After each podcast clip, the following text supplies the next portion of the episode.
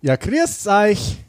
Hier sind die Eierköpfe und ähm, wir wollen heute einer Frage unbedingt auf den Grund gehen. Ist die Geburtsurkunde von Alan Wynne Jones möglicherweise gefälscht? Wir sind einfach investigativ unterwegs. Wir sind die Eierköpfe und wir haben nichts im Kopf. Außer Rugby und deswegen investigieren wir nicht nur Alan Wynne Jones, sondern auch Fabien Galtier. Denn die Frage ist, hat er wirklich das Coronavirus in die französische Nationalmannschaft gebracht? Die Uh. Antwort gibt's gleich.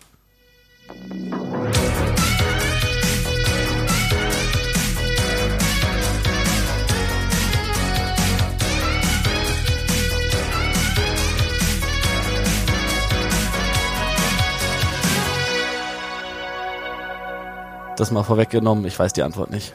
Ich auch nicht. Aber das Gerücht gibt's wohl. Äh, Bei, bei wem bist du jetzt? Bei Galtier oder bei Alan Wynne Jones? Bei beiden. Nein, bei Alan Wynne Jones wissen wir die Antwort natürlich schon. Das war ja diese Nummer, dass äh, Wayne Pivak äh, gesagt hatte, er zweifelt an, dass das, äh, die Geburtsurkunde von Alan Wynne Jones richtig sei. Damit wollte er einfach nur sagen, der Typ wird im Alter immer besser und der kann eigentlich nicht so alt sein, wie er wirklich ist, weil ähm, geht ja eigentlich gar nicht. Man hört immer wieder Geschichten von vor allem älteren Spielern, die dann diese Privilegien genießen, mal so eine Dienstags-Vollkontakt-Session auszulassen, einen Tag länger zu regenerieren zu nehmen. Und der hat erzählt, nee, Vollkontakt-Sessions bei Wales, der erste Mann auf dem Platz, der, der alle anbrüllt, ist Alan Wynne Jones, der liebt nichts mehr als Dienstag-Vollkontakt. Ja, absolute Legende. Alan Wynne Jones ähm, steht in meinem Fantasy-Rugby-Team, um das direkt mal vorne wegzunehmen. Übrigens letzte Woche, dass wir nicht drauf gekommen sind, wer Löschi ist, der da vorne steht. Es war Max Hundstein, ein, unser Hörer, der uns ja auch schon mit so einem tollen Den Durst Paket gelöscht hat. der uns den Durst gelöscht hat mit ähm, Astra Rotlichtbier und ganz vielen Süßigkeiten und Paradiescreme, die wir teilweise auch an Basti van der Bosch weitergeleitet haben. Ähm, ja, ähm, vielleicht das gleich als Erinnerung. Fantasy Rugby, es Nee, müssen wir gar nicht drüber reden. Letztes Wochenende Fantasy Rugby. war Nee, wir wollen nicht über das letzte Wochenende reden, Simon. So. Ich weiß, du hast, glaube ich, 17 Plätze verloren oder so. Aber ähm, ich habe mir die Frage gestellt, wie wird das jetzt gehandelt, wo ein Spiel abgesagt ist? Es ist so, wenn ihr Spieler aufstellt vom Spiel Frankreich gegen Schottland, kriegt ihr 10 Punkte, wenn die in der Startformation sind, 5 Punkte, wenn ihr sie auf die Bank setzt, denn an den Regeln per se hat sich nichts geändert. Es dürfen nur vier Spieler pro Nation ausgewählt werden. Also macht das unbedingt noch heute. Und sollte das Spiel abgesagt werden, gibt's keine Punkte fürs Nachholspiel. Also Genau. jetzt ausnutzen. Ja, äh, Simon, ich glaube, damit sind wir auch beim ersten Thema, oder? Schaut so aus, ja. Wir haben uns ja Abgesagtes Spiel. Wir haben uns ja lange die letzten zwei Wochen drüber unterhalten. Es ging direkt nach dem äh, Frankreich-Spiel in Dublin los eigentlich. Die Franzosen super Sieg geholt, haben dann in der Kabine heftig gefeiert, alle ohne irgendwelche Masken oder Abstände mit äh, auch Leuten, die nicht gespielt haben, muss man leider sagen. Das war gar nicht schön, die Szenen. Also eigentlich schön, weil ich vermisse sowas so sehr. Einfach eine geile Rugby-Party nach einem geilen Sieg in der Kabine, oben ohne Bierchen, Freunde. Aber es geht halt gerade nicht. Und da hat man Einblicke bekommen, die gezeigt haben, da hat sich halt einfach niemand an die Regeln gehalten Ja. dass dann kurz später kam, ja, es ist wohl mindestens einer aus dem Support-Staff äh, infiziert. Dann kam raus, äh, Fabien Galtier ist äh, infiziert. Ob er der Erste war oder es hieß, dass es vielleicht ein Fitnesstrainer war, das ist alles recht schwammig. Es wird wirklich investigiert jetzt äh, nochmal extern. Das wird vermutlich nächste Woche dann bekannt gegeben, was da rauskommt. Und dann halt die Spieler. Antoine Dupont war der Erste, von dem man es wusste. Und mittlerweile sind es, glaube ich, zehn Spieler. Ja, und äh, also es war ja, ich glaube, es waren zehn Spieler. Ähm, und dann kam ja die Meldung, das Spiel soll stattfinden. Das war, Genau, glaube ich, ja. vorgestern am Mittwoch. Die waren Dienstag, Und- Mittwoch, waren sie Corona-frei quasi. Also keine neuen Fälle quasi. Und dann kam aber am Donnerstag die Meldung, ein weiterer Spieler oder weitere Spieler, wie auch immer, positiv getestet und das Spiel wird eben nicht stattfinden, sondern wird erstmal ist ja die Meldung verschoben. Ja, also sie versuchen es zu verschieben, aber da sch- beschweren sich jetzt und finde ich auch zu, Zu Recht Recht. die Schotten. Ja. Weil die Schotten, man hat's gesehen, letztes Wochenende hat Stuart Hogg für Exeter gespielt. Äh, ich glaube, äh, weiß nicht, ob, ob, ob, ob äh, Johnny Gray auch gespielt hat, aber Nee, also Johnny auf jeden Gray Fall gespielt, ne. kann normalerweise sind sie spielberechtigt und eigentlich äh, müssen sie zu ihren Clubs zurück für diese spielfreien Wochenende. Genau, es ist, es ist nämlich eben so, und das finde ich ist schon ein großes Thema, das wir auch besprechen müssen. Ähm, es hat sich ja sehr großer Widerstand im schottischen Lager eben gebildet, weil sie gesagt haben, dieses Spiel kann nicht verschoben werden, weil wenn es verschoben wird, dann wird es ganz anders, also dann wird es umgedreht sein. Dann werden nicht den Franzosen 10 oder 15 Spielern fehlen wegen positiven Corona-Tests, sondern da werden uns mindestens 10 Spieler fehlen, weil dann keine Abstellpflicht von den Vereinen besteht. Ähm, und ich finde, dass gerade, ich bin mal gespannt, ob das Spiel wirklich irgendwann nachgeholt werden soll. Also selbst wenn es jetzt, es ist ja dann ne, jetzt das kommende Wochenende wird gespielt, dann das nächste Wochenende ist nochmal frei. Selbst wenn dann gespielt werden wollte, ist es ja irgendwo ein massiver Nachteil für die Schotten, weil sie dann kein freies Wochenende mehr vor den letzten zwei Spieltagen haben. Wird es irgendwann später nachgeholt, kann es eben sein, sie kriegen nicht all ihre Spieler. Ist ein wahnsinniger Nachteil. Ich finde, im nächsten Schritt muss man dann mal sagen, da muss jetzt mal was passieren im internationalen Rugby. Die Macht der Vereine und der Ligen muss kleiner werden und die Macht der Nationalmannschaften muss ein bisschen größer werden. Und da muss sich der Weltverband in meinen Augen durchsetzen. Es kann nicht sein, dass dann für solche unvorhergesehenen Fälle keine Abstellpflicht mehr besteht. Das kann ja nicht sein. Ja.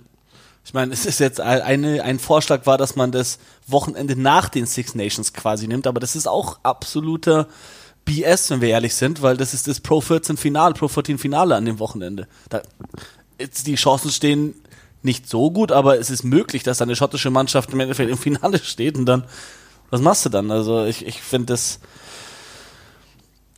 schwierig. Du kannst es machen wie letztes Jahr, dass du es äh, in den Sommer oder in den Herbst verschiebst, aber dann haben eigentlich die Mannschaften auch schon Spiele geplant. Also dann musst du da wieder irgendeine Zwischenlösung finden. Ne?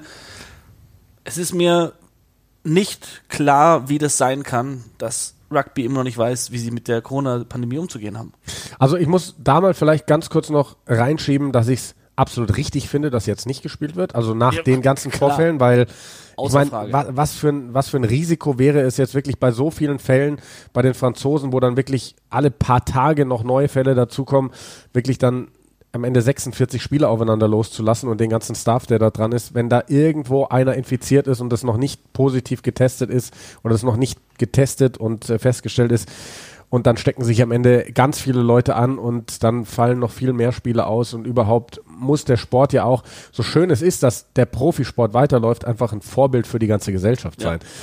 Ja. Ähm, aber alles andere ist wirklich schwierig und eben, was du gerade sagst, so, äh, das Rugby nicht darauf vorbereitet ist. Ich finde es halt krass, dass irgendwie offensichtlich niemand darauf vorbereitet war, was denn ist, wenn mal ein Spiel ausfällt. Weil ich meine, wir leben in sehr besonderen Zeiten und wir, wir haben ein Turnier über einen Zeitraum von, was sind es am Ende, sechs Wochen, sieben Wochen? Ähm, es sind fünf Wochenenden, an denen gespielt wird.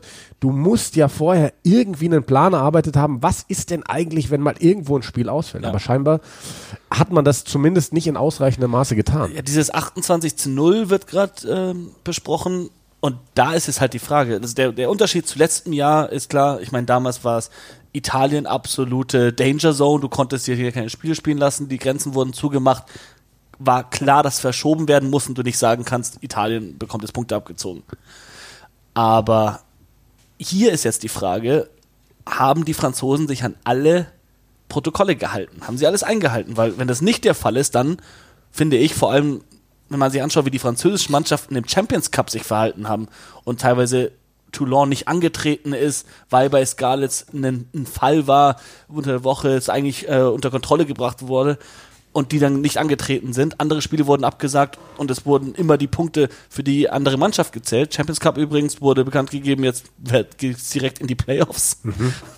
Können wir auch noch drüber sprechen. Aber das, das, äh, nur das auch schon mal einzuwerfen, finde ich, ist relativ gut ausgearbeitet worden, was da jetzt passiert. Besser als auf jeden Fall diese Unsicherheit gerade bei den Six Nations. Also vor einem Jahr kann ich es absolut verstehen, dass da Unsicherheit war. Jetzt gibt es eigentlich keine Ausrede dafür. Du musst damit rechnen, vor allem nach dem, was mit Fiji passiert ist. Fiji hat im Autumn Nations Cup im Endeffekt nur ein Spiel gespielt.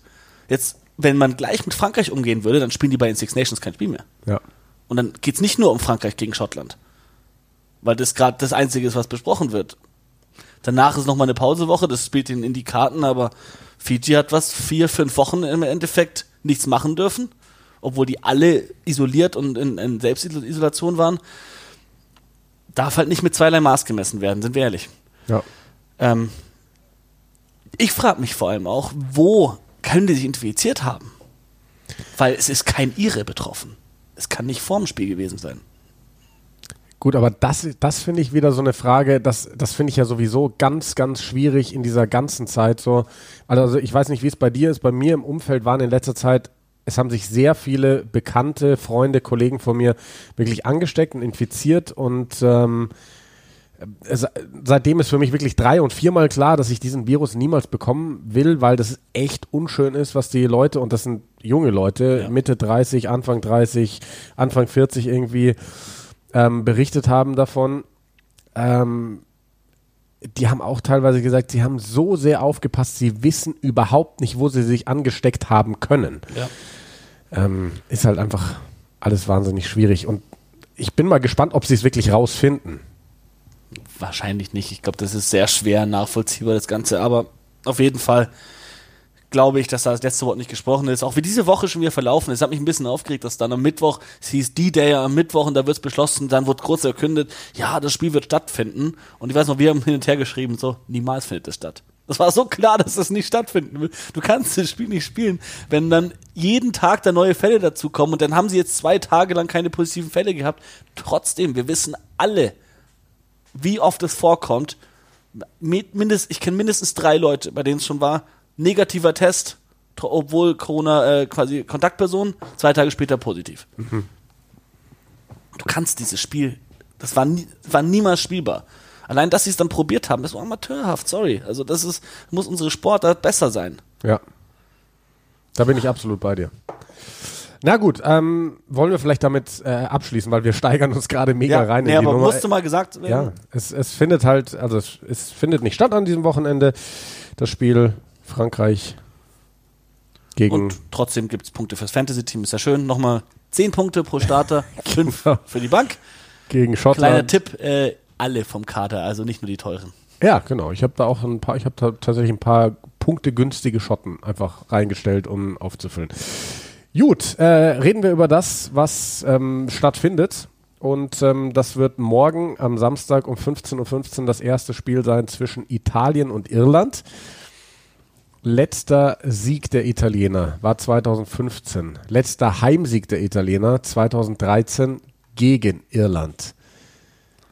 Ich glaube, das ist morgen ausgeschlossen. Mir gefällt zwar weiter der Weg der Italiener, ähm, morgen ist es aber ausgeschlossen, weil die Iren wirklich mit einer wahnsinnig starken Mannschaft aufwarten. Also in dem Turnier gibt es zwei Mannschaften, die den Italienern überhaupt nicht liegen. Frankreich und Irland. Gegen England schaffen die Italiener es immer irgendwie, die zu ärgern. Haben wir auch beim letzten Spieltag wieder gesehen.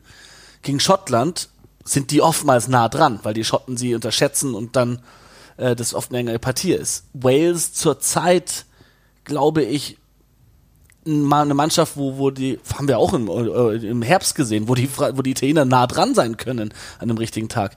Aber Irland, boah, also das ist wirklich eine Mannschaft, die liegt denen nicht. Ich glaube, das könnte ein ziemliches Schlachtfest werden. Ja, also wenn wir mal auf die, auf die Aufstellungen schauen, die Iren, die wechseln wirklich ordentlich durch.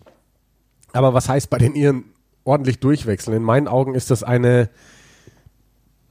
unfassbar gute Mannschaft. Also sie spielen im Endeffekt mit ihrer B-Besetzung auf der ersten Reihe, aber was ist die B-Besetzung? Tyke Furlong gehört da mittlerweile dazu. Also er hat die meisten Spiele oder die, die bisherigen Spiele von der Bank begonnen.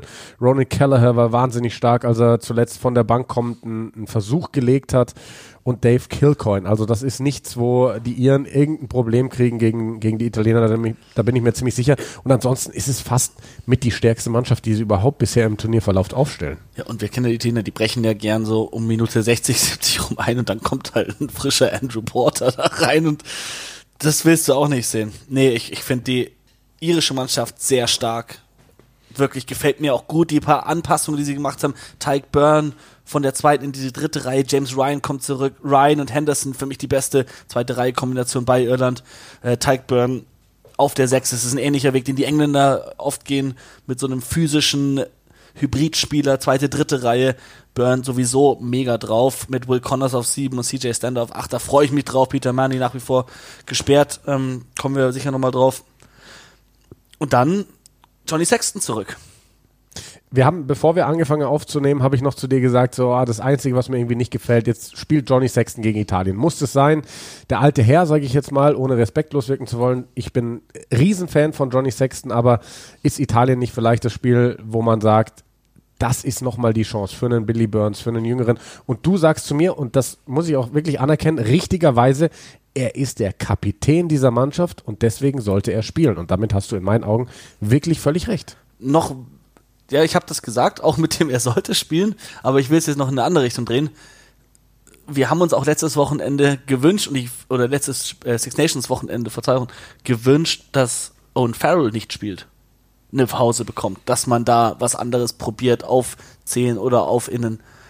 Und er hat gespielt, weil er der Kapitän ist. Ich finde es nicht unbedingt gut. Ich habe nur gesagt, er wird spielen, weil er ist der Kapitän. Wenn er fit ist, dann spielt er. Ja. Bei Johnny Sexton finde ich jetzt wirklich, vor allem nach der Verletzung, er sollte spielen weil wenn es dann wieder wichtigere Spiele gibt, dann braucht er das Spiel wieder, um im Rhythmus zu sein, nach einer Kopfverletzung vor allem. Du musst schauen, ob der 100% ist. Und Italien ist nicht die stärkste Mannschaft im Turnier, aber wenn du nicht bei 100% bist, dann wirst du es merken auf dem Platz. Und deswegen glaube ich, dass Johnny Sexton gut ist, da zu spielen. Ich glaube, dass England hätte ohne Wunipola und Farrell das Spiel auch gewonnen, also Billy Wunipola jetzt, und dass die zwei hätten an ihren Skills arbeiten sollen. und wo wir bei äh, Johnny Sexton sind, Heute Abend Pro 14, Monster zu Gast in Cardiff bei den Blues. Und zum ersten Mal seit über einem Jahr steht dort ein gewisser Joey Carberry wieder im Kader von Geil. Monster.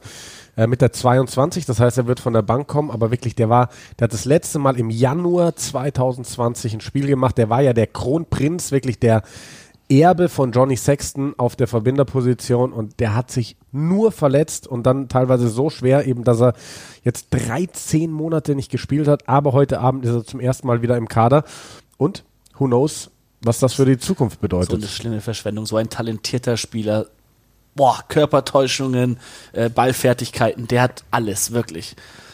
Den würde ich so gerne wieder fit sehen. Äh, Stockdale gibt sein äh, Rückkehrspiel genau. bei Ulster auch. Also wenn man anschaut, Irland hat eigentlich auch die Tiefe. Und die Tiefe ist saugut. Ich muss auch ich, irgendwie, manchmal reflektiert man ja so ein bisschen, was hat man vor Wochen oder Monaten gesagt, gerade hier bei uns im Podcast, das ist ja das Schlimme, wir nehmen das auch noch bewusst auf und schicken es raus in die Welt, sodass Wie Leute auch mit, mitkriegen, was man für abstruse Meinungen teilweise mal hat. Ähm, ich habe so oft geschimpft über diese Iren, dass mir die Tiefe fehlt, dass mir irgendwie die Perspektive fehlt, was junge Spieler angeht ich mittlerweile sehe ich das mit ganz anderen Augen. Also mir gefällt diese irische Mannschaft wahnsinnig gut. Es kommen Stück für Stück Spieler nach, junge Spieler. Wenn wir jetzt mal in die in die Startformation schauen, Hugo Keenan, der sich in Windeseile, der hat ähm, debütiert. Will Connors, der auf der 7 startet und Hugo Keenan haben debütiert gegen Italien. Das war, glaube ich, das äh, dann bei den fortgesetzten Six Nations ähm, Ende 2020. Die beiden wie schnell sich Hugo Keenan da hinten etabliert hat in den Back Three und es gerade gar keine Diskussion mehr ist, ob der da hingehört oder nicht. Der Typ hat sich einfach nur festgespielt. Dann ist eher die Frage, beginnt ein Jordan Lama oder beginnt ein Keith Earls? Jetzt am Wochenende beginnt ein Jordan Lama, Keith Earls auf der Bank, ist ganz klar für mich auch stimmig, weil er kann außen covern, er kann im Endeffekt Schluss covern, er kann innen covern, er kann alles covern. Der von der Bank ist, ist perfekt. Und äh, Talent kommt immer weiter nach. Ähm, auch da, wenn wir mal auf die, also ich finde es schön, dass Ronan Kelleher als, als Hakler jetzt auch mal einen Start bekommt, weil Hakler ist eine Position, ganz klar, da brauchst du einen Erfahrenen. Das ist ganz schwer, weil ich glaube, Kelleher ist jetzt 23, mit 23 wirklich schon Starting-Hakler zu sein von der Nation ist, ist heftig, das ist sehr früh, erste Reihe. Ähm, aber ich glaube, der ist, ah, der, der, der, der ist talentierter, und bald wahrscheinlich auch besser als Rob Herring. Aber Rob Herring wird wahrscheinlich erstmal erste Wahl bleiben, weil Erfahrung und so weiter. Und er hat auch noch eine WM in den Knochen. Und dann, wenn ich mir anschaue, ich habe gerade extra WhatsApp aufgemacht auf meinem Handy, halte es jetzt seit zwei Minuten hier in der Hand und habe ähm, als Such als Suche eingegeben Baird, weil Ryan Baird spielt zweite Reihe auf der Bank bei den Iren. Ich habe dir am 23. August 2020 eine WhatsApp geschickt, Simon. Wie fucking geil ist bitte Ryan Baird von Leinster? Und habe dann, glaube ich, in einer, in einer weiteren Nachricht dann noch geschrieben, noch so ein Megatalent auf der zweiten Reihe. Und du hast mir nur zurückgeschrieben, Leinster halt. Wirklich, ja. Leinster halt, die einfach so viele Talente da rausballern. Und ich habe damals Ryan Baird kommentiert, gesehen, ich weiß es nicht mehr. Und der war so unglaublich gut damals mit 20, 19, 21, ich weiß es nicht. Wir haben uns danach noch ein bisschen länger unterhalten. Wir haben halt einfach die James Ryan-Vergleiche gezogen und das sind auch die einzigen Vergleiche, die du ziehen kannst. Der nächste kommt. Ich bin wirklich gespannt. Also normalerweise, erste, äh, zweite Reihe starten sie mit Henderson Ryan. Normalerweise, wenn, wenn beide jetzt mal die 80 Minuten durchstehen, ohne verletzt zu sein, ist Henderson derjenige, der ausgewechselt wird irgendwann. Und ähm, dann Baird neben James Ryan fände ich wahnsinnig äh, spannend zu sehen, wie das aussieht. Ich finde, die sind zwei sehr, sehr ähnliche Spielertypen. Ich finde beide unfassbar gut. James Ryan, eben müssen wir nicht drüber sprechen, der ist jetzt 23 und spielt weiterhin, als, als äh, sei er da auf, seit 20 Jahren auf der Position. Ryan Baird wirklich, ähm, habt ihr mal im Kopf für das Spiel morgen. Craig Casey zum zweiten Mal auf der Bank, der steht auch vom Debüt, der ist noch nicht eingewechselt worden. Jack Conan übrigens, wir haben viel geredet über die dritte Reihe, da hat uns immer so ein bisschen was gefehlt, mhm. aber auch da die Tiefe, hey, letztes Mal haben wir gesagt, Reese Roddock drin, geiles Spiel, äh, jetzt startet Will Connors, Jack Conan auf der Bank, der war zweimal, glaube ich, jetzt in Folge Man of the Match bei Leinster. Den Conan finde ich so gut, schon seit so Jahren, der, der, hat irgendwie diesen, diesen letzten Schritt ja. nie so geschafft. Aber, auch wegen Verletzungen. Ja, aber auf der Acht, der ist halt so gut, der ist vielleicht ein, so vom Spielertyp ähnlich wie Ben Earl, aber glaube ich noch ein Stück physischer, ein Stück besser. Jack Conan finde ich richtig gut. Und wenn wir über Irland reden, und wir, wie vor allem wir waren ein bisschen enttäuscht mit den Einstellungen und so, Aufstellungen und so, mit dem Kader. Ganz ehrlich, man vergisst, aus was für einer Situation die Iren kommen. Weil wir vergleichen Irland oft noch, und mit wir meine ich jetzt eigentlich alle Wannabe-Rugby-Experten, die sich gern über internationales Rugby unterhalten und halt ein bisschen schauen und ihre Meinung haben wir haben Irland 2018 on top of the world gesehen. Neuseeland geschlagen, Six Nations Grand Slam, Johnny Sexton, Spieler des Jahres. Das war Hammer. Und dann kam die WM und da waren sie lange, lange nicht da. Und die waren einfach über dem Zenit schon. Und Andy Farrell hat diese Mannschaft übernommen, nicht 2018. Er hat sie eigentlich an einem viel tieferen Punkt genommen. Ich finde, weil oftmals liest man jetzt schon, Andy Farrell äh, ist, ist eher in, äh, das, ja. riskiert eher seinen Job als, als Wayne Pivac ist, ist gefährdet und keine Ahnung. Finde ich überhaupt nicht. Ich finde, find Andy Farrell hat eine Mannschaft genommen, die richtig weit unten war eigentlich. Nach diesem WM-Fiasko, muss man sagen, aus irischer Sicht, diese Blamage gegen Neuseeland. Und er hat die Mannschaft genommen und junge Spieler reingebracht, die ihnen die nächsten zehn Jahre noch da sein werden. Und ich finde, die Mannschaft gibt der, gibt der zwei Jahre und sie sind wieder da. Wirklich. Nächstes Jahr, vielleicht gewinnen sie schon die Six Nations oder übernächstes. Die werden richtig, richtig gut wieder oben mitspielen können. Du siehst es bei den Provinzen. Munster im Champions Cup. So geil diese Saison. Leinster sowieso jedes Jahr. Ulster wird mit jeder Saison stärker.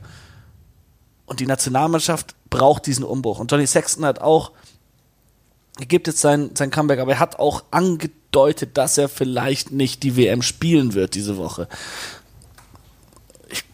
ich finde wirklich auch, das ist, du kannst nicht damit rechnen, dass Johnny Sexton dir die WM auf spielt und du dann im Endeffekt den Titel holst. Du brauchst da auf der Position jemanden. Drumrum hast du alles. Irland hat alles. Die brauchen 9 und 10, die Spielmacherrollen. Und das ist ähnlich wie bei England eigentlich. Du hast alles und du musst Spielern da, du musst riskieren, dass ein Billy Burns dir ein paar Böcke schießt. Oder ein Craig Casey oder eigentlich noch besser John Cooney, der super spielbar ist, aber nicht mal im Kader steht. So ein Spieler, der gerade einfach sich in einer guten Verfassung befindet, dem die Chance geben mit der Mannschaft und dann mal, vielleicht mal verlierst du ein Spiel. Deswegen auch. Aber längerfristig ist es das, was du machen musst, sonst geht es nicht nach vorne. Ich glaube, äh, zu dem Themenbereich kommen wir dann gleich bei England auch noch, wenn wir darüber sprechen. Weil ich sehe das genauso wie du. Wir sind jetzt ja an einem ganz interessanten Punkt. Ähm, wir sind jetzt im Jahr 2021. Das heißt, wir sind im, in diesem Mitteljahr zwischen den zwei WMs. Du hast jetzt noch nächstes Jahr dann, also klar, du hast dann noch die Autumn Internationals, Autumn Nations Cup, wie auch immer das Ende des Jahres 2021 aussehen wird mit Corona. Und dann hast du noch ein Jahr und dann kommt die WM und du musst im Endeffekt jetzt aufbauen für die nächste WM. Und da sind die Iren, glaube ich, auf gar keinem so schlechten Weg. Klar, Johnny Sexton ist ein Thema, aber wir haben gerade gesagt, der ist Kapitän und deswegen wird er spielen. Wenn er fit ist, wird er sehr, sehr viele Spiele machen und das ist für den Moment auch einfach mal okay. Ähm, übrigens, Simon, äh, wir sind jetzt, ich muss mal ganz kurz gucken hier in der Aufnahme, bei 25 Minuten. Ich habe gedacht, heute machen wir eine super schnelle, kurze Folge. Äh, 20 Minuten und die Nummer ist gewuppt. Jetzt sind wir bei 25 Minuten. Wir haben uns gar nicht mehr gesprochen, und so haben- face to face. Ich war das letzte Mal immer nur über Zoom zugeschaltet. Ja, ja. Nein, Jetzt haben wir von quasi vier Mannschaften, die am Wochenende spielen, gerade mal eine besprochen. Aber finde ich wunderbar, weil wir reden uns gerade in so einen schönen Flow. Ich glaube, Italien wird nicht ganz so lang gehen. Da gibt es auch nicht so viel zu besprechen. Die spielen mit der gleichen Mannschaft wie zuletzt gegen England. Was für mich auch einfach absolut richtig ist, weil diese Mannschaft hat ein gutes Spiel gemacht und diese Mannschaft passt, wie sie da auf dem Feld stand und jetzt auch wieder stehen wird. Ein paar Anpassungen auf der Bank, ähm, da muss man jetzt nicht groß drüber sprechen. Ein Bandar ist da zurück und ein Callum Brayley. Das sind alles gute Spieler. Das sind alles Spieler, von denen du weißt, was du erwarten kannst und ähm, das verändert das Gesamtbild Bild der Italiener nicht groß. Für mich ist da wirklich weiter, die werden auch dieses Spiel deutlich verlieren, aber ich glaube, sie werden auch in diesem Spiel, sie werden wieder ihre Punkte machen. Sie werden wieder ihre 1, 2, 3, je nachdem, wie ernst es die ihre nehmen, sage ich mal. Und das ist, ja gut, das ist vielleicht immer ein bisschen despektierlich. Je nachdem, wie sauber sie es selber auch hingespielt kriegen, weil oft lassen sie ja Chancen liegen und kriegen ihre Angriffe nicht so ganz ausgespielt. Aber ich bin mir sicher, die werden ihre Punkte machen, auch wenn sie das Spiel am Ende äh, deutlich verlieren. Und mir gefällt dieser italienische Weg einfach wahnsinnig gut weiterhin. Ja, also kann ich dir nur zustimmen. Die, die gleiche Geschichte eigentlich, die, die wir gerade bei, bei Irland angeschrieben haben. Für mich sind die Italiener da schon einen Schritt weiter. Du hast einen Steven Varney auf 9., Paolo Garbisi. Wachablösung letztes Jahr schon geschehen. Die neue Garde und die dürfen Fehler machen. Ein Varney geht hier Tap and Go und das klappt nicht. Ein Gabisi lässt sich zu viel Zeit beim Kicken, bekommt einen, einen Charge Down, kickt mal nicht ins Aus und, und die ganzen Sachen. Aber die lernen davon, die bekommen Zeit im Test Rugby. Da hat Italien vielleicht auch eine einfachere Rolle, immer als Underdog. Alle gehen davon aus, dass sie Spiele verlieren. Da kannst du mehr ausprobieren. Aber längerfristig finde ich es ganz interessant, was da passiert. Und man kann Italien überhaupt nicht abschreiben. Und weil wir über diese WM-Zyklen immer sprechen, da haben wir auch schon hin und wieder sowas zu hören bekommen, ja, ihr redet immer von der WM, aber es sind ja Six Nations. Wir sagen nicht nur WM zählt im Rugby, aber du du, egal in welcher Sportart, du planst ja auch für die Zukunft immer. Und du hast im Rugby halt dieses eine Event alle vier Jahre und das ist so ein schöner Maßstab. Du kannst so schön sehen, so ein Punkt alle vier Jahre, da siehst du, wo die Mannschaften sind. Und für Italien zum Beispiel geht es jetzt nicht um diese vier Jahre, um 23 in Frankreich dann äh, in die Playoffs zu kommen. Nee, für sie geht es viel weiter. Aber 2023 ist super interessant für Italien, um zu schauen, wo stehen wir jetzt also es heißt nicht immer nur, oh, Irland muss jetzt sein 23 in, in, ins Halbfinale kommen. Aber wir denken, dass für Irland bis zu diesem Zeitpunkt sich was verändert haben muss, damit wir sehen, sie sind auf dem richtigen Weg. Ähm, genau. Dazu einmal vielleicht frag mal die großen Nationen an, würden sie lieber vier Jahre im Stück die Six Nations gewinnen? 2020, 21, 22, 23 oder 23 Weltmeister werden. Jede Nation wird dir sagen, kein Six Nations Titel, ich will den WM-Titel. Ja. Also der ist einfach, die Six Nations sind das Traditionsturnier schlechthin. Das ist, Six Nations gewinnen steht sehr weit oben, aber die WM ist unerreicht. Also das ist das Größte, was gehen kann.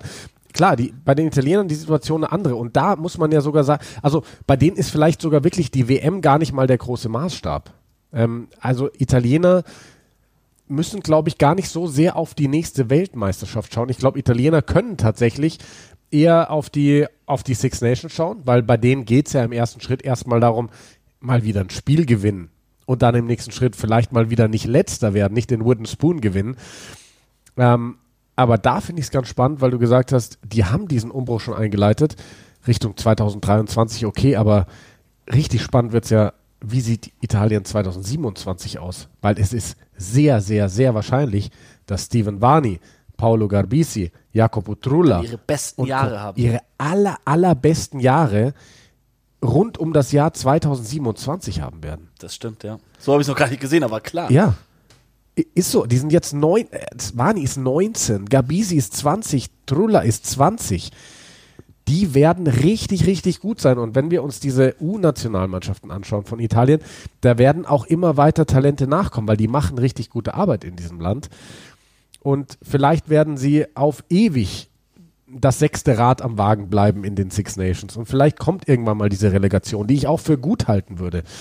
Ähm, ich glaube übrigens momentan, dass Georgien 0,0 Chance hätte gegen, gegen diese italienische Mannschaft. Die würden sich die Zähne ausbeißen. Ja. Gar keine Frage. Auch, ich finde auch, dass die Härte im Sturm eminent angezogen hat bei den Italienern. Das ist so viel besser geworden mit Negri und Meyer und Lamario und Lazzaroni. Wie geil ist der übrig? Überhaupt. Zweite Reihe Stürmer, der immer mit der Glatze rumläuft. Ich habe beim, beim letzten Spiel kurz mit Ein richtig harter zweite Reihe, Ja. tight, äh, Lu- hier, Tighthead, äh, Lock, klassisch. Mir hat Markus Bender geschrieben beim, beim letzten Six Nations Wochenende, deutscher Nationalspieler, und äh, er schrieb dann, wie geil ist eigentlich dieser Vierer von Italien, und er, meint- dieser Glatzkopf. Und er meinte damit Marco Lazzaroni. Und muss man wirklich sagen, was für ein Arbeitsviech, vor allem was für ein Viech, die Oberarme.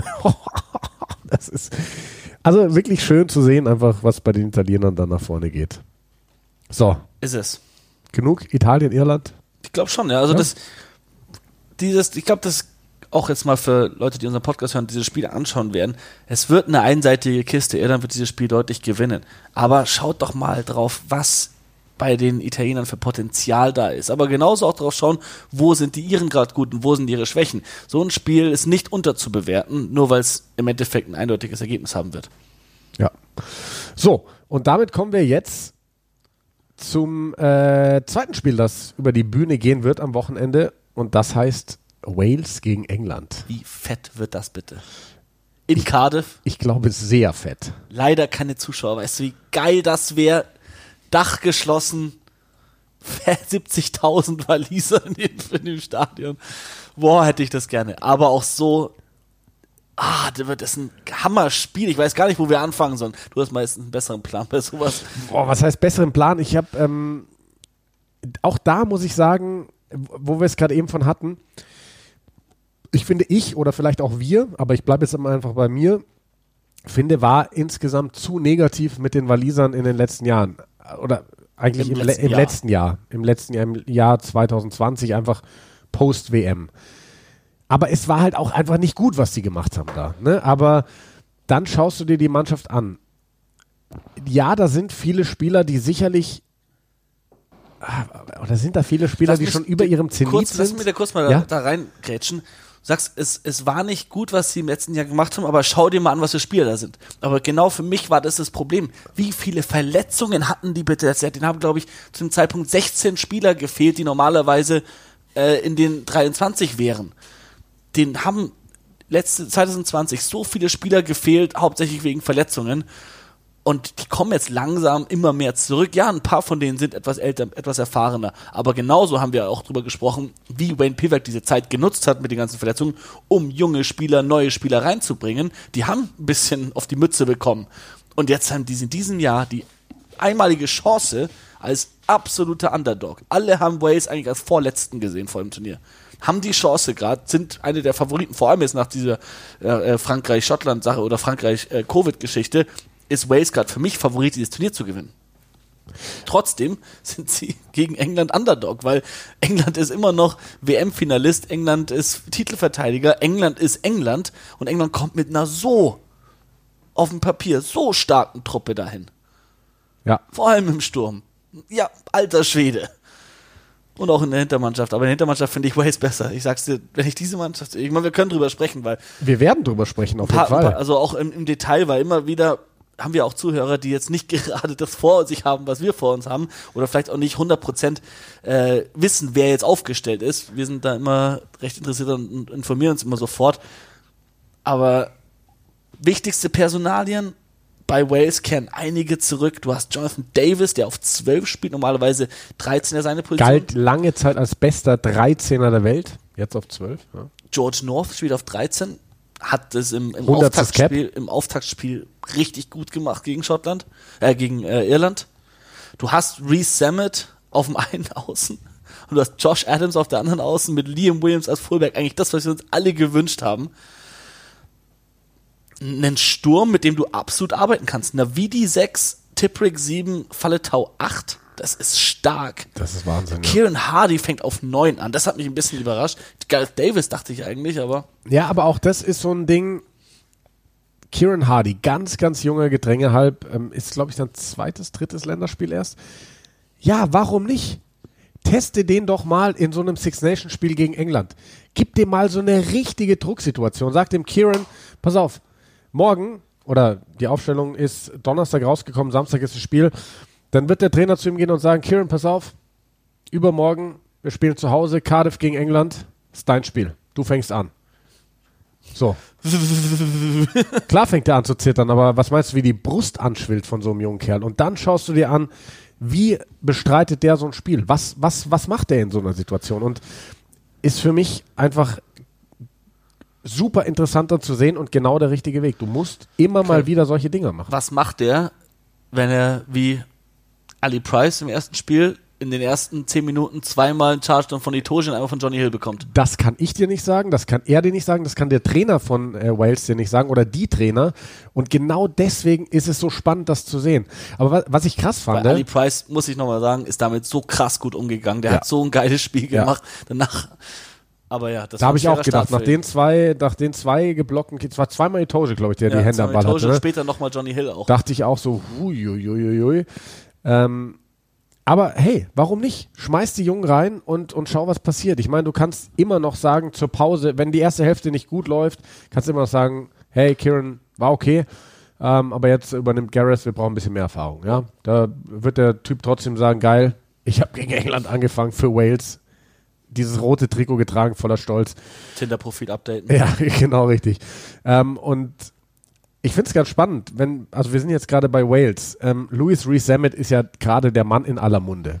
Was für ein fucking talentierter Außendreiviertel ist der Typ. Was für ein unfassbar talentierter Kerl.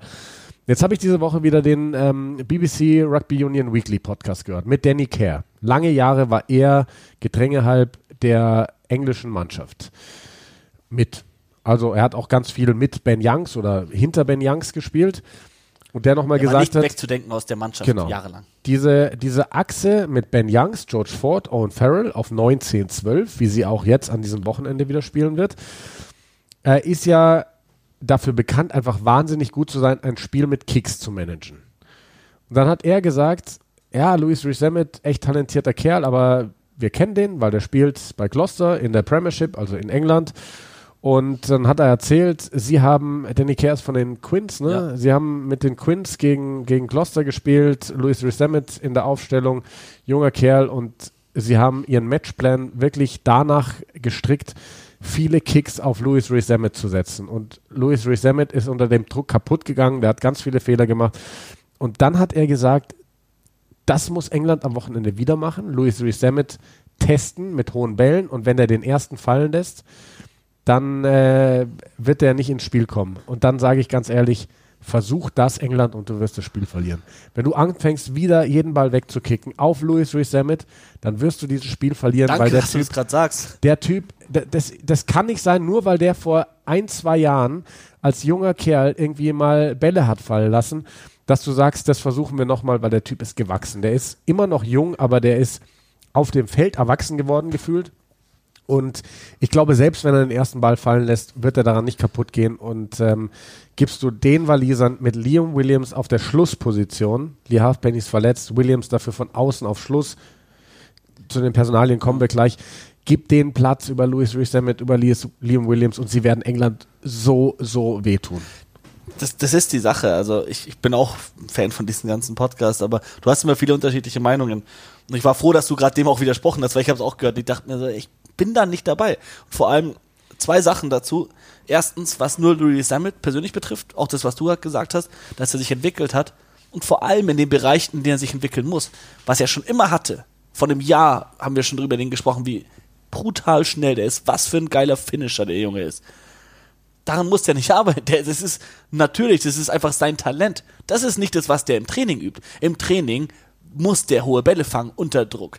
Bei Wales, die wissen ganz genau, was kommt mit England. Als ob der dann nicht damit rechnet. So, am Wochenende spielen, ein paar Bälle bekommen, ein bisschen laufen. Was, die kicken zu mir? Nee, das wird nicht passieren. Der weiß ganz genau, die werden Boxkick Ben Youngs, Johnny May hinterher, sein Teamkollege von Gloucester, der wird ihn unter Druck setzen. Der weiß genau, was ihn erwartet. Und der hat die athletischen Fähigkeiten, um damit umzugehen. Was für mich entscheidend ist, Englands Gameplan ist seit Jahren viel kicken und Gegner unter Druck setzen. Aber es klappt nicht gut in letzter Zeit. Gar nicht. Es klappt gar nicht, finde ich. In Schottland zum Beispiel, das Schottland-Spiel. Schottland hat mehr gekickt als England. Und das ist nämlich aufgefallen, weil die Schotten gut gekickt haben. Dir fallen Kicks im Spiel mehr auf, wenn sie schlecht sind. Und Ganz das klar. ist das Problem bei den Engländern. Die Kicks sind nicht effektiv. Die sind lang die Mitte runter, ideenlos, in aussichtsreicher Position, ein Grubber über dem Boden, der nicht funktioniert. Und da, denkt sich Louis Sammet, kickt weit zu mir, gerne. Gib mir Platz mit Ball in der Hand, komm, kick zu mir. Gerne, sofort. Ich will Johnny May aussteppen. Der kommt angerauscht, geh dahinter. Also ich glaube, oh, ich freue mich so auf dieses Spiel. Ich bin ja England-Fan, aber ich bin kein Fan von, von, von England 2021. 2020 war es schon so, da hat man dann schon noch mit gefiebert, weil es hat ja irgendwie funktioniert. Du holst die Titel, auch wenn ich immer auch sage, der Automations Cup, den hat für mich England nicht gewonnen, weil den hat für mich Frankreich gewonnen. es ist einfach so. Da waren Fehlentscheidungen vom Schiedsrichter dabei. Am Ende, nachdem die Zeit abgelaufen hat, England zwei Knockouts gemacht, die haben das Spiel für mich verloren. Auf jeden Fall war man da immer noch so, ist ja nach der WM England, die können nicht viel machen gerade, die müssen irgendwie nur Selbstvertrauen wiederholen und, und dann reinkommen. Und ich habe ja gesagt, noch im Herbst, schau mal drauf, was bei den Six Nations passiert. England wird ganz anders angreifen. Und ich bin so enttäuscht, dass es nicht passiert ist. Das haben wir schon wieder, was für ein Wochenende haben wir schon wieder in der Premiership gesehen, ey. Lecco mio. Saugeil. Abnormal. Was für Hammerspiele finden da bitte statt? Und dann siehst du die englische Nationalmannschaft und denkst dir, hm. Hm. How bizarre. ja, auf jeden Fall. Äh, ich ich habe schon wieder so viele Punkte, wo ich irgendwie auch kreuz und quer irgendwie Mach. weg von Six Nations und so. Ähm, einmal geile Spiele in der Premiership. Das Spiel war gar nicht so geil. Ich habe letztes Wochenende Exeter gegen die Northampton Saints kommentiert. Ich habe gerade eben auch, bevor wir aufgezeichnet haben, zu dir gesagt, wie sehr ich diese Tage bei uns am Rugbyfeld vermisse, in München, äh, Studentenstadt. Ich habe gesagt, stell dir vor, was passieren würde, wenn irgendwie unsere Welt wieder normal wäre, in Anführungszeichen. Heimspieltag bei gutem Wetter, wie es einfach eskalieren würde. Aber dieses Spiel, das war so eine Schlammschlacht und ich habe mir nur gedacht, am liebsten würde ich mich einfach nur umziehen in meine Rugby-Klamotten und mitspielen. Daneben legen in den Matsch. Genau, einfach daneben legen und ein bisschen schwimmen unten im Matsch. So. Aufs Feld will ich nicht, nee. Ah, mega gut. Ähm, ich, ich weiß gar nicht, was ich jetzt noch, noch für Punkte hatte. Irgendwas mit Louis Rees Sammet. Auch, ah, genau. Ähm, Louis Rees Sammet hat ja auch gespielt. Ich habe äh, einmal Gloucester kommentiert am ähm, letzten Wochenende gegen Bath. Jeder. Ball, jeder Ballkontakt, du merkst, wie der gewachsen ist in dem internationalen Fenster, ey. Er und dann auch am nächsten Tag eben habe ich Exeter gehabt mit Stuart Hawk. Ähm, hast du ja auch eben angesprochen. Ne? Die haben jetzt gespielt, auch am Six Nations freien Wochenende für die Clubmannschaften.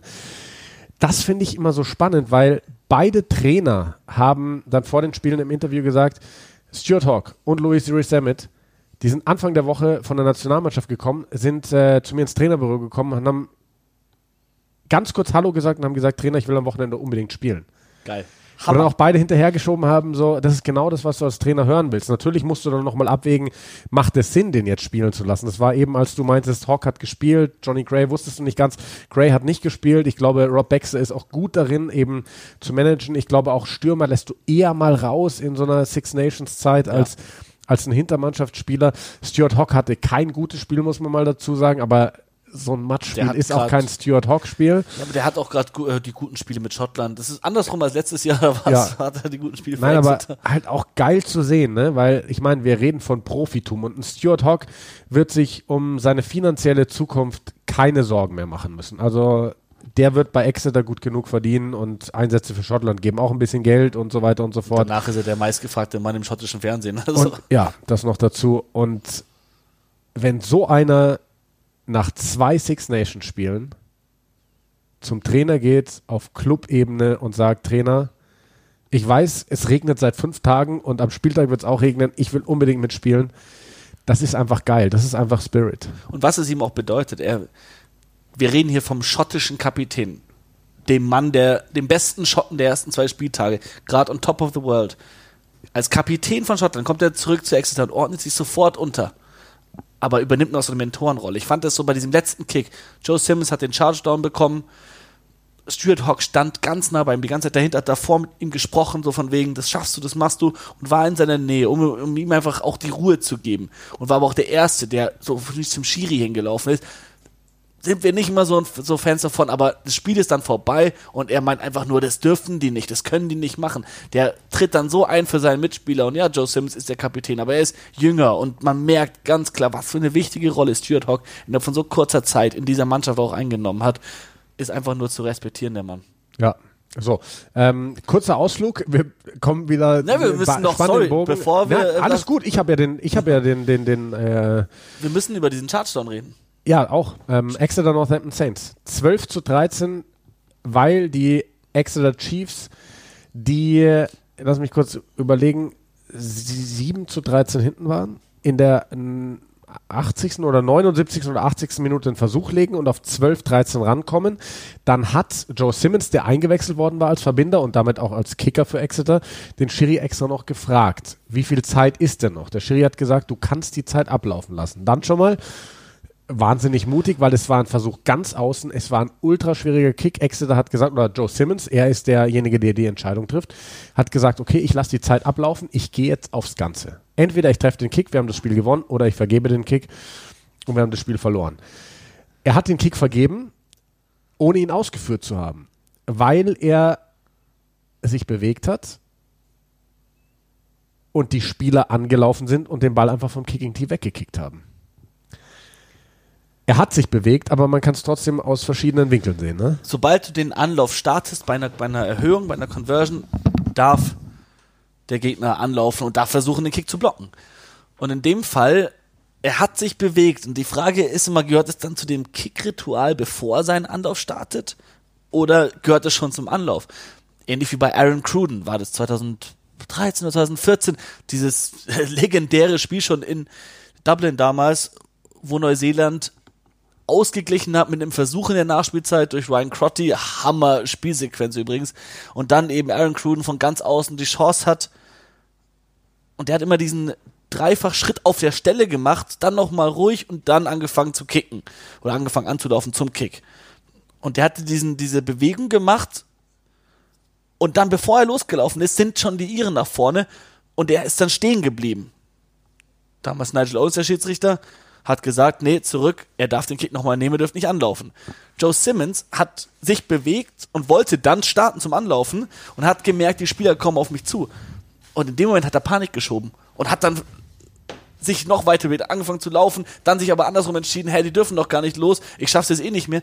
Komplett die Konzentration gebrochen. Und dann hat der Schiedsrichter für mich auch keine andere Entscheidung, als zu sagen, ja, du bist angelaufen, weil du hast dich da bewegt, du hast dich im Endeffekt, während sie angelaufen sind, noch nach vorne bewegt und hast dann erst entschieden, nee, ich will jetzt nicht kicken, weil die laufen ja schon an. Also wenn du das machen könntest, dann würde ich quasi jedes Mal machen, nur in der Hoffnung, dass ich einen Kick nehmen kann, ohne dass sie anlaufen dürfen. Für mich von in dem Fall richtige Entscheidung vom Schiedsrichter, auch wenn sie vielleicht wirklich zu früh angelaufen sind. Joe Simmons ist, hat dann die falsche Entscheidung getroffen, indem er weiter nach vorne gegangen ist. Vielleicht ist es Erfahrung, beim nächsten Mal wird er es vielleicht anders machen. Auf jeden Fall wird er sich die Situation anschauen und dann seine Schlüsse auch treffen. Auf jeden Fall. Und an dieser Stelle, Simon, das muss ich jetzt einfach nochmal hervorbringen. Ich habe dir nichts voraus in unserer Rugby-Karriere. Du hast viel mehr Spiele gemacht, ähm, du hast äh, viel mehr Erfolge Aber gefeiert. Du bist ein besserer Kicker. nee, darum geht es mir gerade gar nicht. Eine Sache habe ich geschafft, die hast du nicht geschafft in deiner Karriere. Kommst du drauf? Eine Sache ist den Mittelschädel gebrochen. Nein. ähm, ich habe mal einen Erhöhungskick geblockt. Okay, ja, okay. Das okay. hast du noch nicht geschafft. Das habe ich wirklich noch nee, nicht da, da, bin ich einfach wahnsinnig stolz drauf. Das war, das war dieses Spiel. Faul, um anzulaufen. Das, das habe ich, als ich in der Schule angefangen mit Rugby spielen, da ist man dann, da hatte ich noch so viel Energie, da bin ich immer gelaufen, um die Kicks zu blocken. Nie erfolgreich, aber das mache ich schon lange nicht mehr. das war dieses Spiel, das war 2019 im August, glaube ich.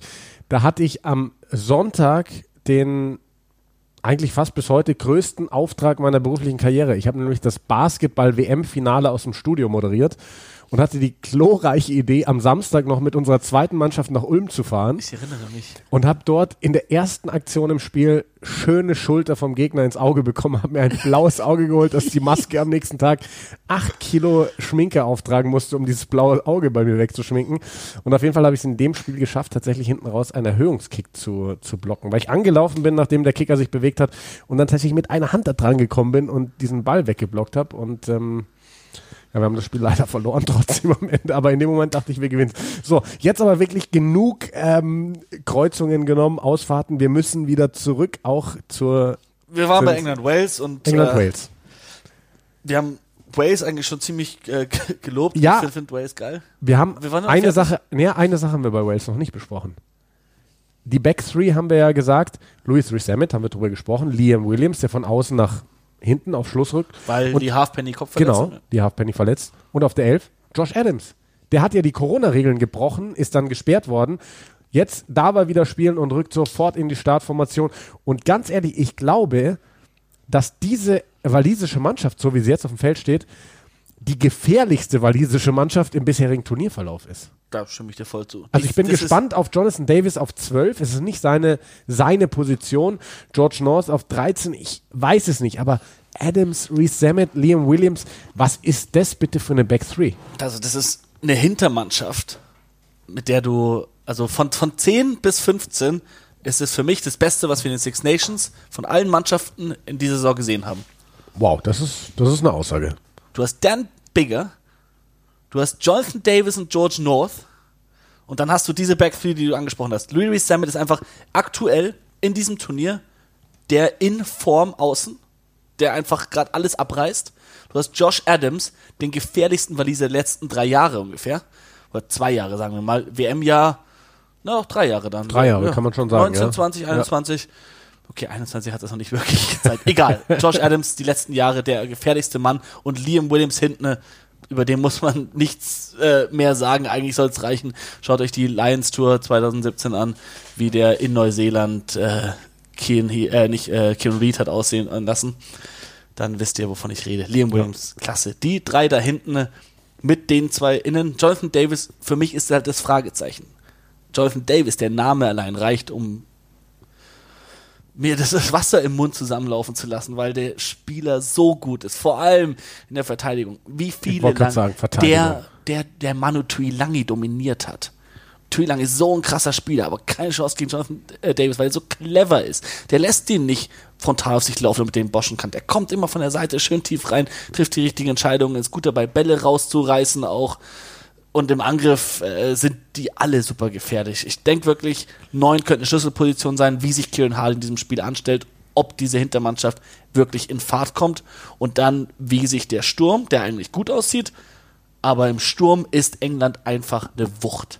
Und da ist die Frage, wie kann der walisische Sturm gegen den englischen äh, dagegenhalten? Weil damit können wir sofort zu England gehen.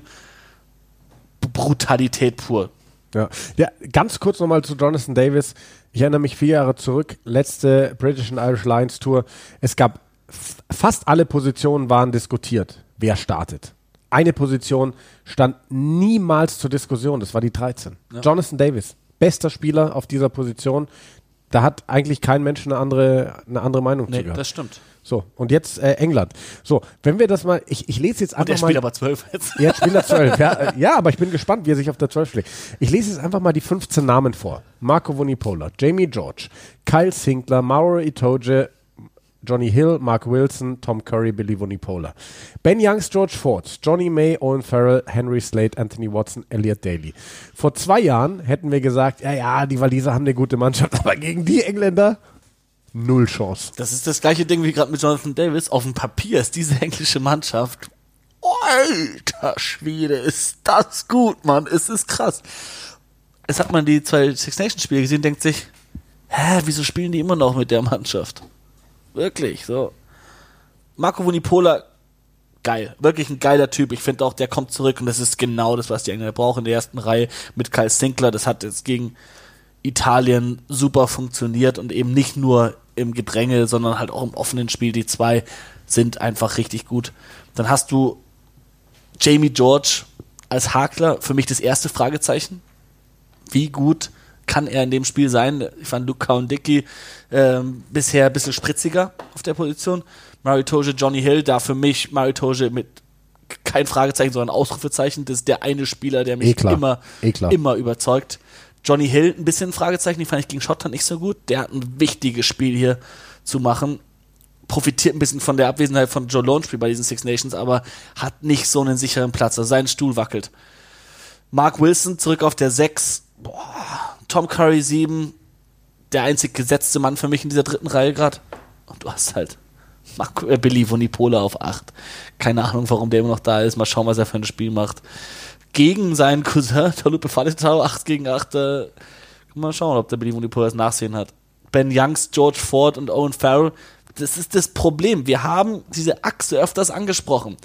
Wenn du durch so eine Mannschaft, durch die Mitte den Strich ziehst, das hat unser alter Trainer in, in, in der Stuster, mittlerweile leider nicht mehr bei uns, äh, Rest in Peace Umbe, der selbst früher italienischer Nationalspieler war, einen super, super Rugby-Kopf hat, der hat immer gesagt, das Wichtigste für mich ist die Wirbelsäule von so einem Team. Und das fängt vorne mit der Nummer 2 an, dann hast du eine Nummer 8, die muss mit der Nummer 9 und Nummer 10 zusammenarbeiten können. Also du hast 2, 8, 9, 10 und dann hast du hinten eine 15. Das sind deine wichtigen Spieler in dieser Mannschaft. Natürlich hat jeder Spieler eine wichtige Rolle, aber das ist die Wirbelsäule.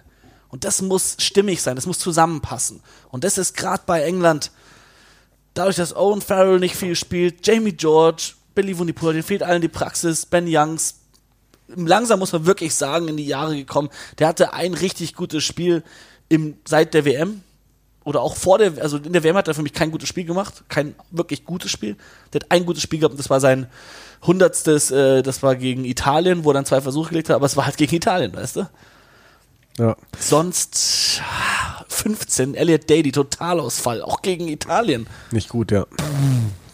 Und ich liebe den Mann. Ich muss an dieser Stelle nochmal eine ganz kurze Abzweigung nehmen, weil du gerade Taulupe Faletau, dieses Achterduell angesprochen hast, Vunipola Faletau. Ich war gerade so ein bisschen in dem Moment so, hä, Faletau auf der 8, warum 8? Liegt daran, dass ich letztes Wochenende Bath kommentiert habe. Da hat Faletau auch gespielt auf der 6. Mercer Ähm, auf 8, oder? Wie bitte? Zack Mercer auf 8. Zack Mercer auf der 8, der ja dann nach Frankreich gehen wird nach Ja. Ende der Saison. Und dann kam mir jetzt gerade in den Kopf äh, Josh Bayliss, Mhm. auch Teamkollege von Bath, kann dritte Reihe spielen, hat jetzt zweite Reihe gespielt, da haben sich viele Verletzte. Der ist ins äh, Schottland-Camp übrigens berufen worden. Und ich finde Josh Bayliss einen mega geilen Mhm. Spieler, der Schottland äh, nochmal einen Step nach vorne bringen könnte.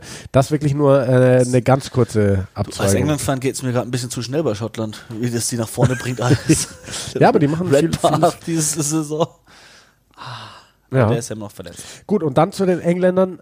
Ähm, wir zwei sind ja ab und zu auch mal, wir, wir gehen ja unserem eigenen Podcast ab und zu mal quasi so ein bisschen fremd. Wir sind ab und zu mal bei Sportradio 360 ähm, zu Gast quasi als ähm, Experten dann, wenn man so will. Also da sind wir die Gefragten, die Zugeschalteten. Mai sind wir gefragt. Mai sind wir gefragt, das ist der Wahnsinn, gell? Und ähm, übrigens an dieser Stelle mal ein Shoutout, oder? Es gibt noch einen neuen Rugby-Podcast. Hammer. Sammy Füchsel und äh, Timo Vollenkemper, zwei Nationalspieler aus Deutschland, haben auch einen Podcast gestartet. Ähm, diese Woche, glaube ich, der ist, die, ich habe mir die Folge angehört. Ähm, die zwei Jungs, die so ein bisschen über ihre eigene Karriere quatschen in dem Podcast, über ihre eigenen Erfahrungen, womit sie, glaube ich, also wenn ich das richtig verstanden habe, auch ähm, gar nicht mal nur die Rugby-Community ansprechen wollen, sondern wirklich die Sportwelt so. Finde ich super. Ähm, ich, ich, ich weiß gar nicht mehr, also es wurde mir, der, der Name vom Podcast wurde mir nicht angezeigt in meiner App. Ähm, sie, haben, sie haben sich da auch einen ganz lustigen Namen ausgedacht. Irgendwas mit, äh, sogar irgendwas mit Prop, irgendwas in der Ri- Richtung, was wir uns da auch ausgedacht hatten. Propcast. Äh, ja, Propcast war es nicht, aber irgendwie so, ich weiß nicht mehr. Ähm, ist ja auch äh, scheißegal. Auf jeden Fall dieser, dieser, dieser Shoutout an dieser Stelle. Ich ähm, da, hast ja? du noch was zum Podcast zu sagen? Ey, Sonst- eigentlich hatte ich ja, ich, ich bin ja gerade, ich habe ja vor drei Minuten gefühlt ausgeholt mit Sportradio 360. Da Hold that thought. Weil ich wollte noch sagen, ja, dann sag du. weil uns immer wieder auch Leute dann schreiben, ah, hier, hör schon mal, hier gibt's wieder einen Podcast, so, Konkurrenz. Im Gegenteil. Ich höre Rugby Union Weekly Podcast in England und den Rugby Pod. Wahrscheinlich, weil ich den einen höre, höre ich den anderen auch, weil ich angefixt bin und auch den anderen hören will. Es gibt kein, nichts Besseres oder nichts, was wir mehr wollen, als dass mehr Leute in den in den Medien in Deutschland über Rugby reden. Eben, ich wollte gerade sagen, dass in England mehrere Podcasts saßen, ist ja quasi selbstverständlich. Wenn jetzt in Deutschland auf einmal Rugby-Podcast Podcast. aus dem Boden sprießt, also sprießen, dann ist das doch überragend, weil das bedeutet eigentlich nur, dass immer mehr Leute irgendwie damit in Verbindung kommen. Weil also, ich meine, das haben wir ja schon auch gemerkt. Also eine, eine gute Freundin von mir aus, aus der Eifel, aus der Nähe von Luxemburg, die hat unseren Podcast ab und zu gehört und hatte mich dann angeschrieben, könnt ihr nicht mal für Leute, die keine Ahnung haben, erklären, wie Rugby funktioniert und so. Jeder Podcast, der kommt, kann uns nur gut tun. Äh, Es kann sich jeder am Ende ja frei aussuchen, welchen er am Ende wirklich hört. Ähm, aber es kann für die Wahrnehmung nur gut tun, wenn es möglichst viele Podcasts gibt. Und wir freuen uns drüber, dass es von Sammy Füchsel und äh, Timo Vollenkemper den nächsten gibt. Und ähm, wir haben uns auch überlegt, wir werden äh, Sammy demnächst mal anschreiben und äh, überlegen uns die beiden auch mal als Gäste bei uns reinzuholen. Dann können die ein bisschen erzählen, was die vorhaben mit ihrem Podcast. Und ähm, die beiden sind sowieso mega spannend, Ja. ähm, mal über ihren Weg zu reden und überhaupt mit Rugby, mit den beiden. So, und jetzt komme ich, Sportradio 360. Damit habe ich eingeleitet. Da war ich diese Woche wieder ähm, mit dabei und habe über England geredet mit dem Kollegen Nicolas Martin. Und es ist ja so, dass Neuseeland sehr, sehr erfolgreich damit gefahren ist, über sehr viele Jahre zu sagen, Erfahrung geht über Form. In Neuseeland war ganz lange, wenn da jetzt jemand ist, ein junger Kerl, der vielleicht zweimal für die All Blacks gespielt hat, noch gar nicht, fünfmal, keine Ahnung, in der Liga alles in Grund und Boden spielt, in Wahnsinnsform ist und alle Leute sagen, der muss starten, dann ist er nicht gestartet. Weil dann gab es den einen, der hatte schon 65 Caps für die All Blacks und der hat in der Liga vielleicht nicht so gut gespielt. Der ist gestartet, weil da ging wirklich diese Erfahrung über alles und die All Blacks haben damit jahrelang das Weltrugby dominiert. Das muss man ganz klar so sagen. Das ist der Weg, den England gerade irgendwo auch zu gehen versucht. Aber für mich funktioniert das nicht. Also, auch da muss ich noch mal kurz einordnen. Ich finde, irgendwo sind wir vielleicht ein bisschen zu kritisch mit England, weil sie haben letztes Jahr alles Was die gewonnen, Six was es Nations zu gewinnen wieder dieses Jahr. Jetzt, zu gewinnen Frankreich gibt. Raus ist. Und ja, sie haben gute Chancen tatsächlich, die Six Nations zu gewinnen. Ähm, und dann, dann soll mal irgendjemand hingehen vom Verband und äh, Eddie Jones sagen, änder was. Er wird sagen, hey, Leute, wie viele Titel gab es seit der letzten WM zu vergeben? Ich habe alle geholt. So. Was wollt ihr von mir? Ähm, aber für mich funktioniert es trotzdem nicht, weil wenn ich mir diese Mannschaft anschaue, oder zumindest die Mannschaft, wie gesagt, wir haben ja gerade eben gesagt, die klingt ja mega geil. Und die ist ja auch in Teilen geil. Aber diese Mannschaft mit dem Spielstil, den sie gerade spielt, wird für mich bei der WM 2023 so keine Chance haben. ein, Kieran Reed in der Verfassung wie Billy Bonipula gerade hätte nicht gespielt. Aber der hätte nicht spielen wollen und das ist für mich der Unterschied. Diese Identität bei den Neuseeland, diese No Egos. Alle für einer für alle, alle für einen. Das ist so eine Floskel, aber es gibt kein Team, das es mehr lebt als Neuseeland, wirklich. Das Team steht an allererster Stelle. Und du, und alle sind Freunde und, da gibt's keine, keine einzelnen Gruppierungen. Und bei England fühlt sich's halt leider an wie Vetternwirtschaft. Dass da George Ford und Owen Farrell entscheiden, wer wo spielt. Das sagt dir ein Sam Burgess von der äh, WM 2015. Das sagen dir genügend, genügend ehemalige Spieler, auch in Podcasts zu hören. Ich will jetzt keinen Namen nennen. äh, wer da was sagt, weil irgendwie hat jeder seine eigene Meinung. Ich stimme auch nicht mit allen Sachen zu, die diese Spieler sagen. Aber es kommt rüber, als wäre es bei England eher, wer mag wen und wer, und wer äh, spielt gern mit wem und nicht, wer spielt gut mit wem und in welcher Formation spielen wir am besten. Und in Neuseeland würde kein Sam Simmons keine Chance bekommen gerade. Ob der im Endeffekt in die Mannschaft kommt, weil das ist für mich der, der, der, der springende Punkt. Ein ein Sam Simmons in Neuseeland, der so abreißt, mehr Versuche legt, als er Spiele spielt, über zehn Spiele oder so, der spielt dann auch ein Spiel für die All Blacks. Der spielt vielleicht nicht im alles entscheidenden Test gegen Südafrika, aber der spielt davor gegen Argentinien 100 Prozent. Der spielt in einem der Spiele im ersten Breslau gegen Australien. Der macht seine Spiele, um zu schauen, gerade seine Verfassung, ob er das auch ins internationale Rugby bringen kann. Du kannst es nicht wissen, wenn du es nicht ausprobierst. Ein Alex Dombrand. Sorry, was muss der noch tun, um endlich zu spielen? Jack Willis, dass der gerade mal von der Bank gegen Italien kommt und nicht die Chance bekommt, weil er 1 zu 1 ein Anderl ersetzen Der kann. sich ja nicht so schlimm verletzt hat, ne, wie wir befürchtet hatten, wenn ich das richtig mitbekommen Also es habe. wird nicht wieder ein Jahr, aber bis zum Ende der Saison vermutlich ist er schon raus. Aber äh, Best News und der Typ, der dem, da lohnt es sich wirklich auf Social Media zu folgen. Der hat gemeint, der macht so ein Road to Recovery auf Instagram, wird da alles posten. Hey, der hat immer ein Lachen auf dem Gesicht. Der ist so ein positiver Mensch. Egal mit wem du redest, das ist in England gerade, die alle lieben ihn. Das hat man auch gesehen bei seinem Versuch gegen Italien. Der war jetzt nicht spielentscheidend oder so. Wie die alle auf ihn losgegangen sind und ihn mit ihm gefeiert haben. Mann, ey, so ein cooler Typ, den wirklich Ja. alle mögen. Ich wünsche dem so eine schnelle Genesung. Aber es ist halt, ja, Eddie Jones ist gut damit gefahren, auf seine Spieler sich zu verlassen, Erfahrungen aufzubauen, ein Team aufzubauen, was im internationalen Rugby sehr wichtig sein kann, weil du hast nicht viel Zeit, mit denen zu trainieren. Immer die gleichen Spieler nehmen kann sich lohnen. Aber ganz ehrlich, du musst da jetzt langsam aber sicher frisches Blut reinbringen, ihm die Chance geben, so wie Wales letztes Jahr. Die haben ein paar Spieler reingebracht, ein paar Mal auf den Sack bekommen und schau, wo sie jetzt stehen. Ja. Übrigens ähm, freut es mich für den heutigen Tag zumindest, dass Sam Simmons nicht bei England spielt, denn heute Freitagabend werde ich äh, noch bei The Zone kommentieren Sale gegen Exeter und ich werde Sam Simmons kommentieren, der eben schon wieder von, von ähm, äh, Eddie Jones übergangen worden ist. Der so ein geiler Spieler ist. Ich liebe Sam Simmons, das ist wirklich Wahnsinn. Und so, über eine Sache auf der englischen Bank müssen wir sprechen. Es passiert wirklich nicht oft, Simon, dass in einem Six Nation Spiel ein Spieler in eine Aufstellung kommt, den ich gar nicht kenne. George Martin trägt die 20 bei England. Ich habe diesen Typen tatsächlich noch nie gehört. Noch nie. Ich habe den nicht kommentiert, noch nie was über ihn gelesen, ich habe den noch nicht gesehen.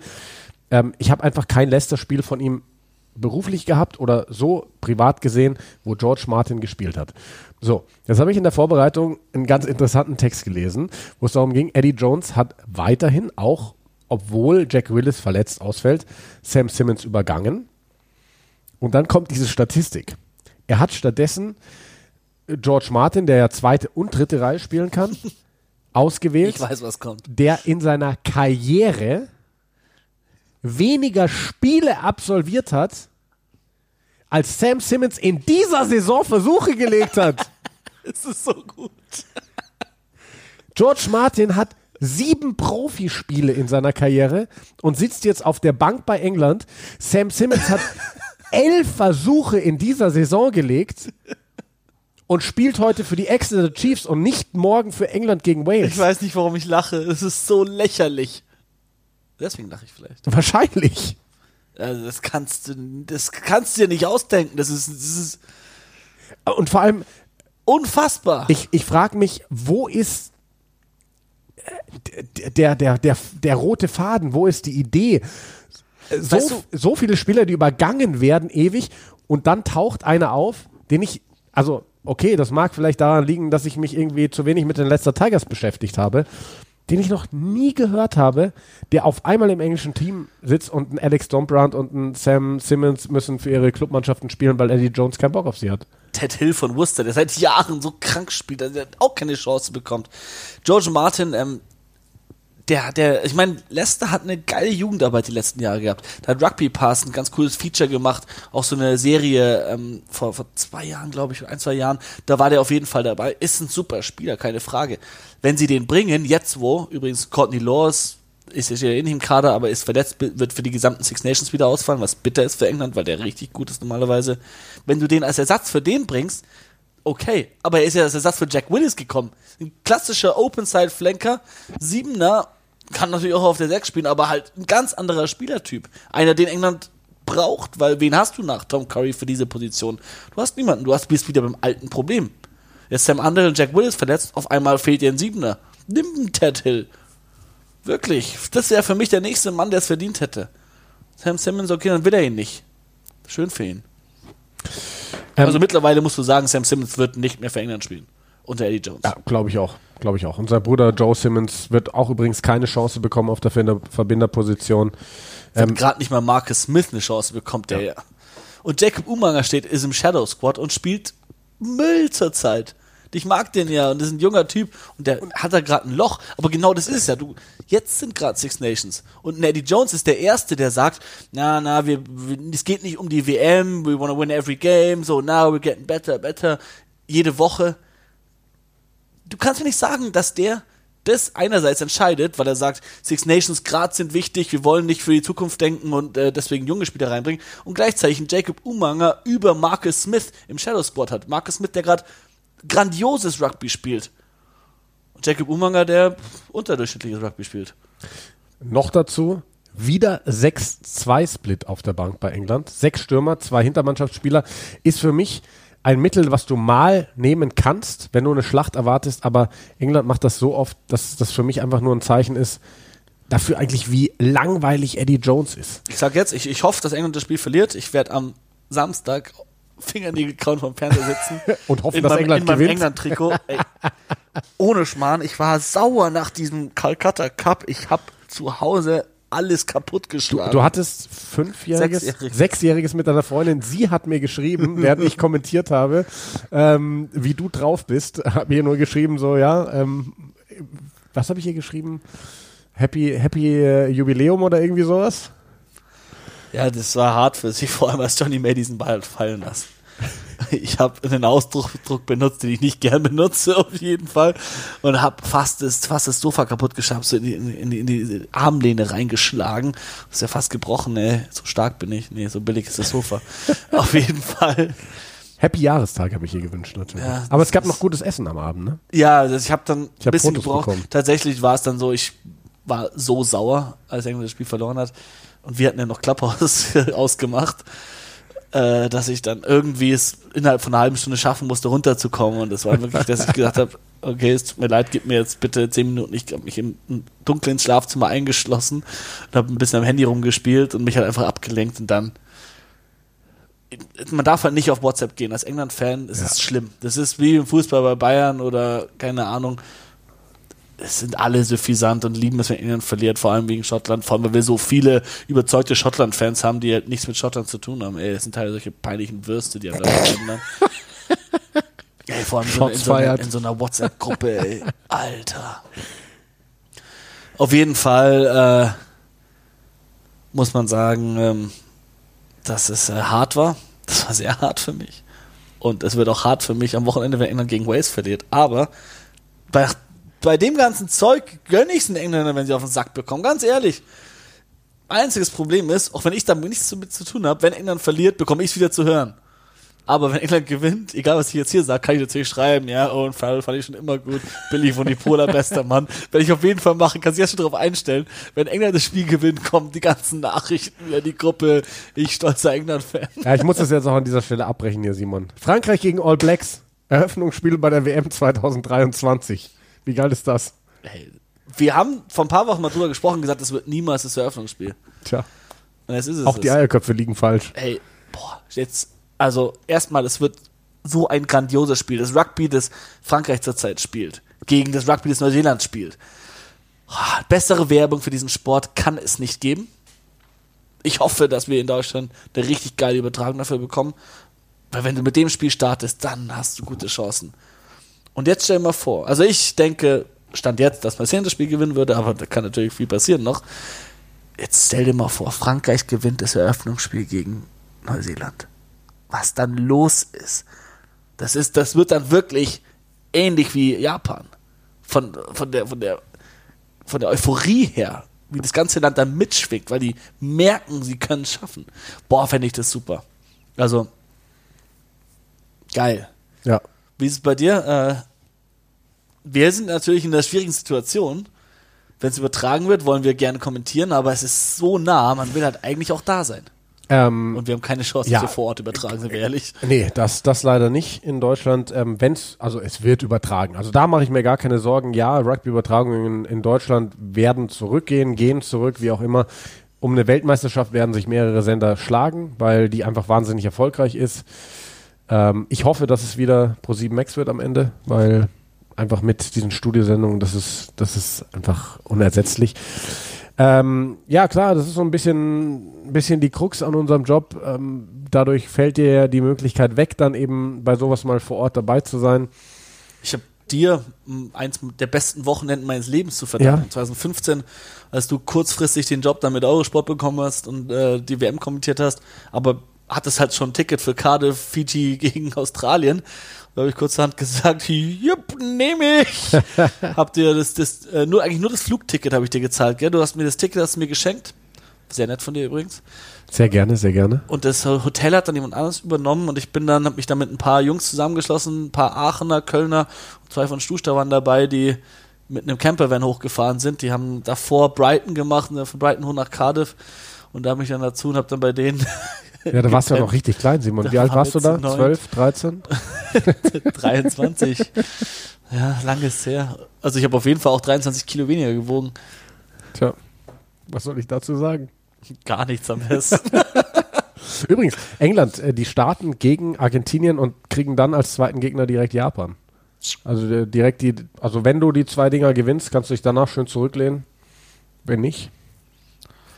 Aber, dann ist halt die Jones weg, wenn nicht.